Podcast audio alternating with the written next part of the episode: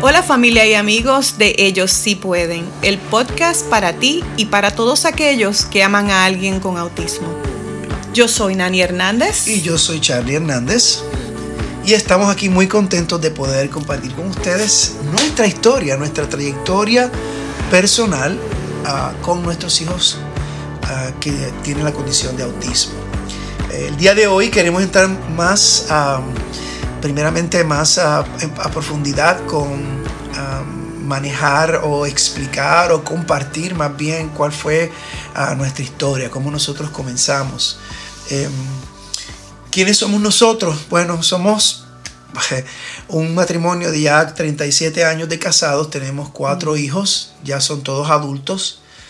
Y nuestra historia en referencia al autismo es que desde los años 90, cuando fue que nos dimos cuenta que nuestros hijos estaban experimentando o estaban teniendo estas ah, características, pues ah, toda nuestra vida se tornó al revés. Y decimos al revés porque en esos primeros cinco años de, vida de nuestra hija, que fue nuestra, nuestra primera hija, Nelis, pues tuvimos una niñez eh, con ella, tuvimos eh, muchísima satisfacción en muchos logros que ella tenía. Sí, ella fue una niña brillante, una bebé atenta, habladora, con un carácter bien, bien alegre. Sí, tenía su personalidad bien definida. Definitivamente que sí, pero era muy brillante, era musical, era ah, sociable, eh, comiquísima, se inventaba una serie de cosas. Cuando tienes un niño así de inteligente y brillante, pues obviamente pues eh, eh, es un orgullo para ti, ¿no? Y, y, yo quiero ser un poquito más ah, vulnerable con lo que voy a decir ahora, porque yo vengo de una familia donde eh, por el lado de mi mamá había muchos profesionales, entonces la expectativa, la expectativa que se tenía de la gente era que tu, tu, tu inteligencia y te iba a abrir, abrir, puertas y tu educación era importante. Yo estaba ya proyectando que mi hija mayor, pues con, viéndola ser tan inteligente y tan brillante, tan maravillosa que fue. Esos primeros cinco años fueron espectaculares y ella viajó con nosotros, ella participaba de, teníamos un grupo musical y ella pues iba a todos lados con nosotros y disfrutaba muchísimo de esa experiencia. Yo diría que fue eh, una niñez eh, muy rica en, en, grandes experiencias y muchas satisfacciones con ella. ahora, el título de este episodio es precisamente Te dieron la noticia y ahora qué. Porque a pesar de que teníamos esa, experiencia con nuestra hija, cuando quedamos embarazados de Josué, Qué lindo suena eso. Sí, porque eso fue así, quedamos los dos embarazados. De hecho, yo era el que engordaba, tú no engordabas tanto. Ah, eh, Tú me dijiste algo fuera del aire eh, eh, hace un rato sobre lo que la gente dice en referencia cuando una persona, cuando una mujer está embarazada y le preguntan. Sí, siempre, mira, siempre que, he escuchado esto, casi siempre la contestación de la persona que está, ¿verdad?, en embarazo. Ah, contesta esto que te voy a decir. Y es que cuando le dicen, ¿qué es? ¿Una niña o un niño? ¿O qué tú quieres? ¿O qué tú quieres? exacto. Dicen, bueno, no. Eh, la contestación casi siempre es, bueno, no, este, lo importante es que venga, lo que sea niño o niña está bien, pero lo importante es que venga sano. Y, y eso es una, eso es algo que, que da dolor a veces porque cuando yo pensaba así, que venga sano, Después yo pensaba en la manera en que, yo veía otros niños y yo decía, ¿y si no viene? ¿Y si no viene con como yo quiero?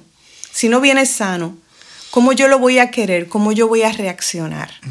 Y ahí es que, ¿verdad? La expectativa de uno como padre cambia completamente. Para nosotros fue um, un choque porque, um, para comenzar, nuestra idea de lo que era una discapacidad mental, autismo, llámese síndrome de Down, espina bífida, eh, cerebral palsy, lo que sea. mis primeras experiencias, y diría mis únicas experiencias hasta ese momento, fue cuando Nani y yo éramos novios en, la década de los 80, al inicio de los 80. eh, ella estaba estudiando para ser maestra de educación especial, con concentración en... Problemas específicos de aprendizaje. Exacto. Entonces ella tenía un, grupito pequeño eh, en una ah, que, eh, que ella atendía como parte de su práctica. Entonces, como éramos novios, yo tocaba la guitarra me invitaba, me invitó un par de veces para yo ir a tocar la guitarra y estar con ellos. Y la pasé bien, eh, fue un poquito extraño y porque es que uno no está acostumbrado a manejarlo. Eh, Nani, como ya estaba entre profesionales y en entrenamiento, pues ella se movía con mucha libertad entre ellos. A mí me costó un poco, pero la pasé bien. Eh, son niños dulcísimos, la mayoría de ellos. Pero eso fue mi, la extensión de mi contacto con, con niños de discapacidades de esa clase. Entonces, ahora que tú estás compartiendo eso, Nani, de, de cuando la gente pone esa expectativa de que importa que sea niño o niña, lo importante es que venga saludable, que sea sano.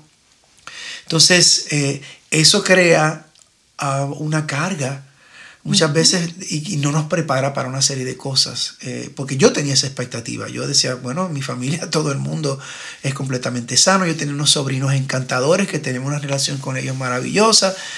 Y estábamos esperando que fuera así el resto de, nuestra ah, experiencia con nuestros hijos. Entonces, cuando nace Josué, que es nuestro segundo hijo, ahí fue que empezamos a tener nuestras primeras experiencias. Em, él nació, siempre que Josué cumpleaños yo le hago la misma historia. Eh, siempre, siempre le digo lo mismo. Tú eras el bebé más lindo del hospital. había nacido con, todavía sigue siendo, dice la mamá.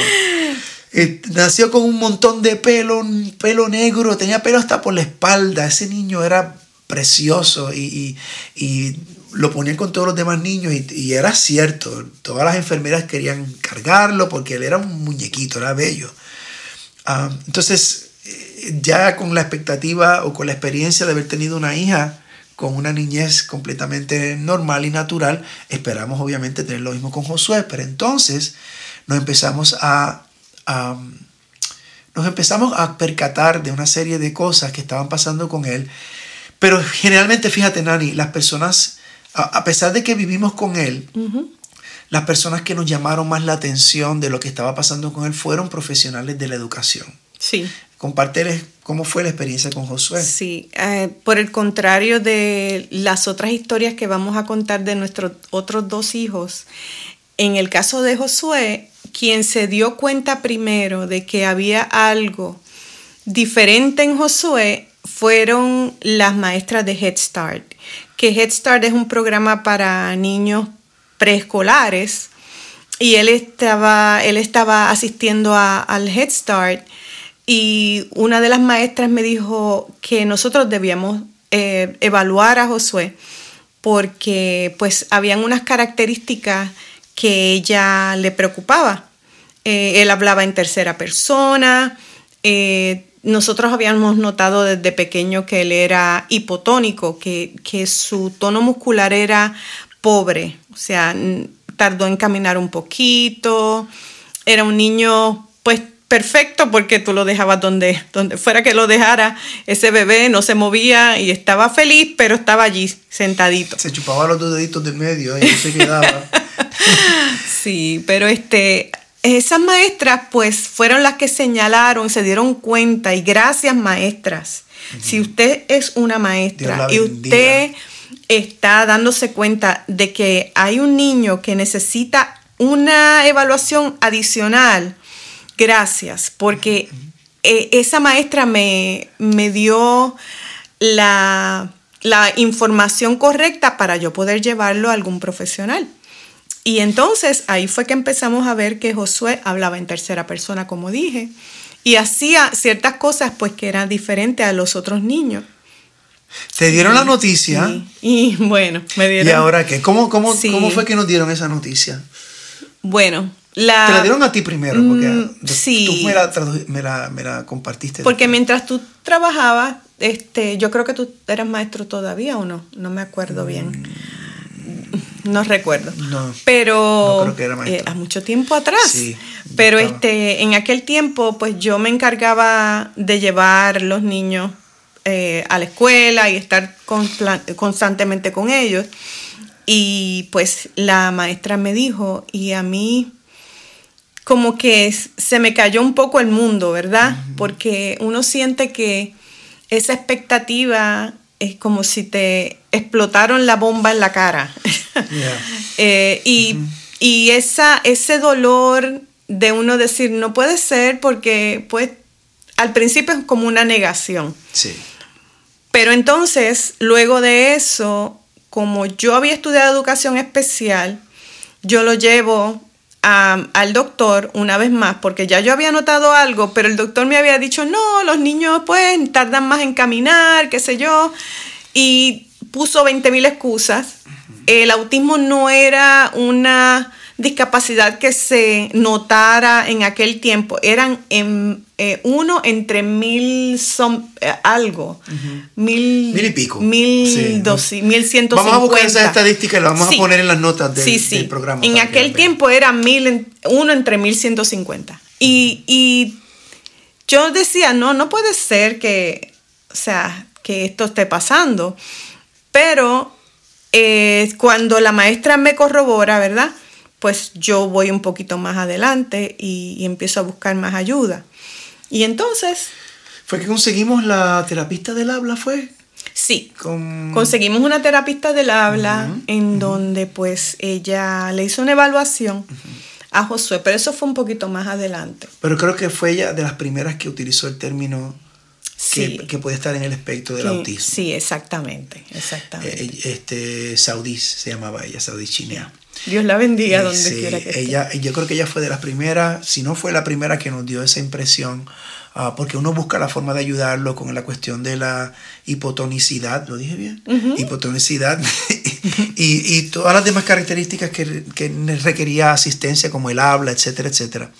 Pero, este, por lo menos desde mi perspectiva de papá, eh, yo soy músico y mi sueño siempre fue Em, y quizás esto va a ser algo que yo comente más adelante en otros episodios, pero mi sueño siempre fue tener un grupo con que mis hijos cantaran y tocaran instrumentos. Esa era, esa era mi pasión. Entonces, eh, una de las primeras luchas que tuve mentalmente hablando, mentalmente, eh, emocionalmente, era eh, el desligarme de ese sueño, el de una forma u otra entender que, yo, yo, quería de todas maneras que sucediera, pero um, la realidad era otra. Entonces teníamos que esforzarnos en, ayudarlo y entonces empezamos nosotros a preguntarnos qué, qué es el autismo.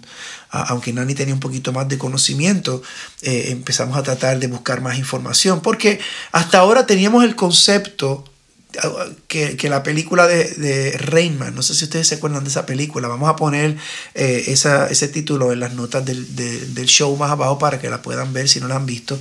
Fue una película al inicio de los 80, este, Dustin Hoffman estaba ahí, eh, que hizo el papel de este individuo que era eh, autista, pero era un savant. un savant es una persona que es extremadamente brillante en unas áreas, él era en matemáticas, él era un genio.